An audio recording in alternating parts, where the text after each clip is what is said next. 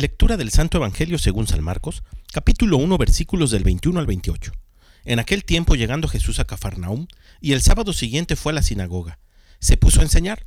Los oyentes quedaron asombrados de sus palabras, pues enseñaba como quien tiene autoridad y no como los escribas. Había en la sinagoga un hombre poseído por un espíritu inmundo, que se puso a gritar, ¿Qué quieres tú con nosotros, Jesús de Nazaret? Has venido a acabar con nosotros.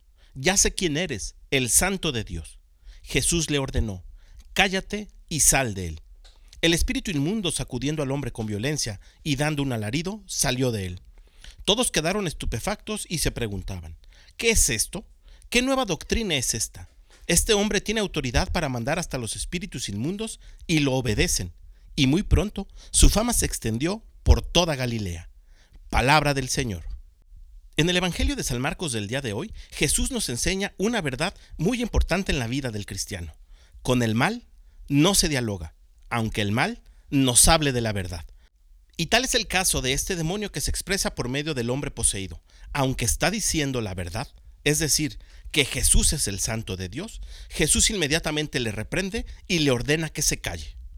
Nosotros constantemente nos sentimos fuertes, creemos que la tentación no puede con nosotros y constantemente dialogamos con ella. Hoy Jesús nos enseña a no dialogar, a no platicar, porque entonces es cuando caemos. Pidámosle al Espíritu Santo que nos conceda la fortaleza de reconocer cuando somos tentados por nuestra propia debilidad o por las intenciones del enemigo.